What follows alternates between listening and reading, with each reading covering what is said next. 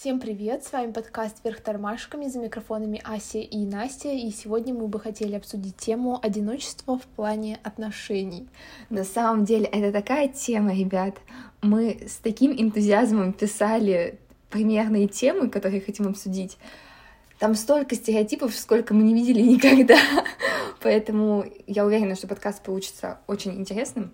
И оставайтесь с нами. Поэтому я передаю слово Насте. Начинай, пожалуйста. В обществе принято, что если у человека нет партнера и человеку в данный момент времени не хочется, то его, в принципе, принято считать несчастным. Бедный мальчишка. Или девчонка. Просто. На самом деле я грущу, когда люди загоняются из-за того, что там, не знаю, их окружающие спрашивают, а что, а когда, а ты почему один? А часы, часы тикают. Да, часы тикают, между прочим. И уже потом поздно будет. Ну, вот это все так странно, непонятно, но ну, вообще люди социальные существа, я не думаю, что человек может, в принципе, на долгое время прям остаться один. Но это очень тяжело просто. И может быть там какие-то периоды определенные у человека, когда он один, но друзья, это все равно все есть. Да, я с этим абсолютно согласна. И вообще одиночество это не всегда про состояние, когда ты один. Ты можешь состоять в отношениях и чувствовать одиночество, а можешь наоборот э, быть без партнера и чувствовать себя наполненно это зависит как раз от твоего внутреннего состояния. То есть, когда ты находишься без партнера, это не значит, как что ты изолирован. Вот как Настя сказала, мы в любом случае будем окружены какими-то людьми, друзьями, там, не знаю, коллегами и еще кем-то. И это совсем не значит, что вот мы сейчас закроемся в бункере и будем там сидеть и чувствовать одиночество. Это вообще немножко разные вещи, которые часто путают. Это все идет от того еще, что люди идеализируют любовь и считают ее панацеей от всех болезней. Знаете, когда вы думаете, что ваша жизнь красится, если вы будете путешествовать не один, а с партнером, и что завтраки вы будете готовить вместе, тогда они будут вкуснее, и там, не знаю, эм, вообще жизнь будет ярче, как будто бы вы сами себе не можете одни устроить яркую жизнь. Ну, согласитесь, кажется, что это как-то очень странно. И вообще такая идеализация не имеет ничего общего с реальностью, потому что идеальных отношений не существует, как идеальных людей. Ну, каждому просто подходит свое. Да, идеалы у всех разные, и я не скажу, что прям идеальных отношений не то чтобы нет. Но это просто работа. А, и как понять, готовы ли вы э, к отношениям или нужны они вам вообще? А, мы с Настей для себя выявили идеальную формулировку. Это когда мы можем жить и так хорошо, и заботиться о себе самостоятельно. Но, например, когда с партнером э, вы находитесь вместе, то с ним еще лучше. То есть э, в таких ситуациях вы понимаете, что вы без него можете жить счастливую жизнь, но выбираете быть с ним, потому что с ним ваша жизнь еще ярче. Потому что просто в данный момент времени вам так хочется. Хочется да. именно быть вместе, да. разделять все моменты вместе. Ну, вообще, многие люди, э, которые боятся быть одинокими, они вообще готовы на все, чтобы э, избежать этого одиночества. Мол, если я нахожусь в отношениях, то это лучше, чем быть одиноким человеком. Муж на час. Муж на час другой. Нет, подожди. А бывает... Я, кстати, слышала, внимание. Слышала? Да, я слышала, э, что есть такие штуки, как раз про одиночество. Это связано, что в Китае есть э, специальные сервисы, где люди приходят. А, в Китае вообще это, по-моему, распространено. А даже, и типа... просто проводят с тобой время. Это в кафе, знаешь, типа, когда ты покупаешь... Я тоже это слышала, не помню где. А, про то, что в Китае покупают э, записи, чтобы лишь бы не обедать в одиночку. Или там еще человека какого-нибудь ссать, чтобы в одиночку не обедать. Да, да, да, да, да. А тебе хочется тупо поесть, а в одиночку. И такой, ну, не понимаю вообще, что происходит, да? В такие моменты страдает именно качество отношений и вообще лучше кажется людям, что находиться хоть с кем-то, хоть в каких отношениях, хоть в каких ужасных, но лишь бы в отношениях находиться. И качество именно оно уже вообще на 10 20 там план отходит. И ну, такие отношения, естественно, они не имеют никакой прочной основы из любви и уважения. Там это уже где-то очень далеко. Когда люди связаны на каких-то э, зависимостях, каких-то недостатках или проблемах. То есть, например, когда у одного не хватает внимания, то э, он идет к другому человеку и пытается у него это внимание как бы просить. И то есть он закрывает какие-то свои пустоты, и это уже никак не обсуждается, и отношения, то есть, становятся просто ради того, чтобы закрывать какие-то потребности друг друга, а не из-за любви. Раньше люди э, жили вместе и очень редко жили одни. И из-за того, что так раньше происходило, одиночество, оно вообще может пугать. И раньше же такого не было.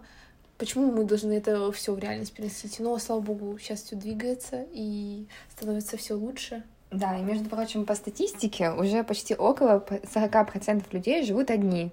Я не скажу, что к этому нужно стремиться, но и хочу сказать о том, что это очень распространено, и то есть вы не должны пугаться того, что вот я так хочу, а не странный или я. Ну, чтобы и... это был более осознанный какой-то выбор самого человека, а не стандартов. Да, и вот также хотелось бы вообще сказать, что в обществе очень часто упоминается, что если вы не нашли какого-то партнера, а, то вы не закрыли свою потребность. А, то есть главную, которую считают а, в обществе, это потребность в семье. И на самом деле вы должны понимать, что у каждого потребности разные, разные ценности, и приоритеты тоже разные. И если у кого-то главная ценность — это семья, то у вас, например, может быть карьера или еще какая-нибудь иная потребность, и это абсолютно нормально. Если у вас на данном этапе нет партнера, и вы думаете, что вот эта ценность, которая очень важна в обществе, у вас не удовлетворена, то все норм, все реально классно. А, и вы просто должны понимать, что какие-то люди, которые понимают, что вот это у них главная ценность, они не думают о том, какие у вас потребности. И если, например, а, у вас сейчас на данном этапе нет желания заводить отношения а, и вообще быть в отношениях, или, например, вам в отношениях не хочется вообще, то все это считается нормой. Главное, чтобы вам было комфортно, и вы э, делали так, как вам кажется правильным. Ну, вот у людей есть страх, то, что они станут одни на всю жизнь, и они не могут из-за этого, потому что они думают, если они сейчас одни, значит, и в последующий этап своей жизни они тоже будут проводить одни, и их это просто пугает. Да, мне кажется, как раз тут не думают о том, что есть другие люди, и что жизнь не сводится на одном партнере, с которым ты живешь, ну, не нужно забывать про друзей, они все у нас есть, а у кого нет, обязательно найдут друзей, и все будет классно. Я оптимист в этом выпуске, поэтому ставьте лайки за мой оптимизм. А, и есть также очень такая сложная часть в том, что многие растворяются в партнере и не понимают о своих истинных желаниях. То есть как раз э, те люди, которые э, больше всего времени проводят со своим партнером, они начинают терять себя, меньше проводить времени с собой и начинают не, э, начинают забывать о том, а что же им нравится, а какие у них желания, какие у них потребности, потому что они в первую очередь думают о своем партнере. А в обществе вообще принято считать людей каким-то одним целым, и вот эти вот, опять же, такие приглашения на свадьбу плюс один, приглашение на... Плюс один, вы понимаете? Это как будто кошку с собой взять, типа...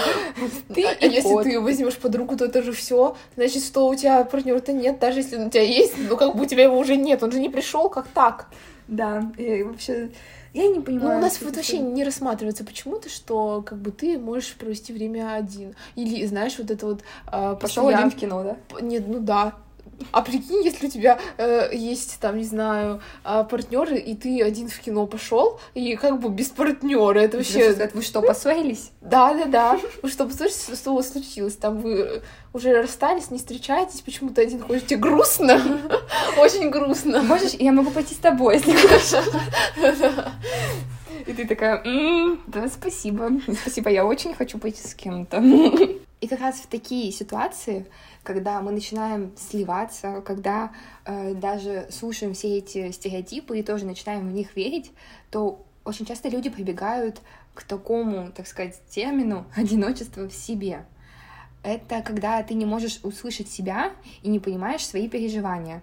И вообще в таком состоянии общение с другими людьми никак не поможет потому что одиночество в себе вызывает одиночество в толпе, как будто бы вы всегда окружены людьми, но вы все равно чувствуете себя одиноко. И это как раз идет от того, что вы не понимаете, как закрыть свои потребности, чувствуете, что окружающие люди не могут вам их закрыть, и поэтому чувствуете себя вот так вот подавленно. И очень часто как раз вот это одиночество в себе начинает развиваться, когда, например, вы были в отношениях, или у вас просто есть такие убеждения, когда вы со своим партнером всегда должны быть вместе. И после этого э, вы получается, полностью проникаетесь партнером, перебираете все его ценности, все его потребности, все его желания, и начинаете их на себя переносить, и уже как будто бы ничего о себе не знаете, потому что вы — это как равно ваш партнер. А выход вообще из отношений рассчитывается как обретение свободы в каком-то нетрезвом проявлении, как будто бы тебя выпустили из клетки, у тебя сразу же ты можешь делать и это, и то, и в короткой юбке ходить, а вот в отношениях ты в короткой юбке ходить не можешь. Ну вот это просто на то, что может идти человек, а на что не может. Это вообще поиск э, каких-то компромиссов, а, но не всегда же компромисс это лучшее решение. Иногда проще когда-то, когда ты управляешь своими желаниями сам, а не когда тебе говорят, ну, что-то мне вот это не нравится, переделывай. На самом деле, как раз вот к таким э, такому исходу в отношениях, когда вы выходите из них и чувствуете себя так освобождение — это когда вы зашли в отношениях и как будто бы не проговорили о том, что вам нравится, а что вам не нравится. То есть вы четко не донесли до партнера, что вы хотите свободы и что для вас она важна. И вы также хотите принимать э, сами решения, э, может быть, обговаривая, а может быть, даже не обговаривая со своим партнером, и просто больше говорите. это помогает. И так вот хочется даже задать, Настя, тебе такой вопрос. А что делать, если хочется жить с человеком, и создавать семью, но при этом не хочешь потерять себя. Ну, это точно не повод э, избегать отношений. Ну, их просто нужно, мне кажется, правильно выстраивать. А, ну, и, во-первых, свобода в плане чего? Если в плане того, что иногда побыть одной, то нужно искать партнера, который будет расценивать это как а, норму, и как, например, если... Он будет уважать твои границы. Возьмем, вернемся к первому. Ну, знаешь, просто. типа, границы тоже, они у, у всех разные, вот, мы об этом говорили. А, ну, если там человека есть отдельная квартира, и иногда он хочет побыть один, и уехать в эту квартиру, то это расцените как норму, а не как просто непонятно для чего он туда поехал. Но это все обговаривается, реально. Или вот. рассматривать, э, опять же, такие разные форматы отношений. Я вот уверена, что ты сейчас, когда сказала про э, собственную квартиру, когда ты в отношениях, сейчас половина людей сказали, что? Просто а какая своя квартира? Это что за еще брачный договор составь, чтобы... Э, брачный да... договор это вообще норма, мне кажется. Для кого как? Для кого как? И для кого-то он не нужен, для кого-то нужен. Мы же помнишь, мы никого никуда не подбиваем, у нас есть своя позиция. Ну, рассматривать разные формы отношений, там, не знаю, свободные, открытые отношения, или вообще от них отказаться, если это не нужно. И вообще есть миф э, о том, что одиночество — это всегда плохо хочется сказать в самом конце. И на самом деле это не так, просто хотя бы потому, что мы все разные, и кому-то нужно побыть, например, когда-то одному, кому-то побольше. В своей отдельной квартире когда-то одному. Да. Или. Ну вот, а вот знаешь, типа хочется добавить, что вот, например, есть же такие отношения, когда а, люди, даже вот у них есть собственная семья, но они не живут вместе, они живут отдельно друг от друга, и они просто, ну, типа, приезжают, иногда проводят время вместе. Почему это нельзя рассматривать как норму, я не понимаю. Почему нужно обязательно жить вместе в одной квартире?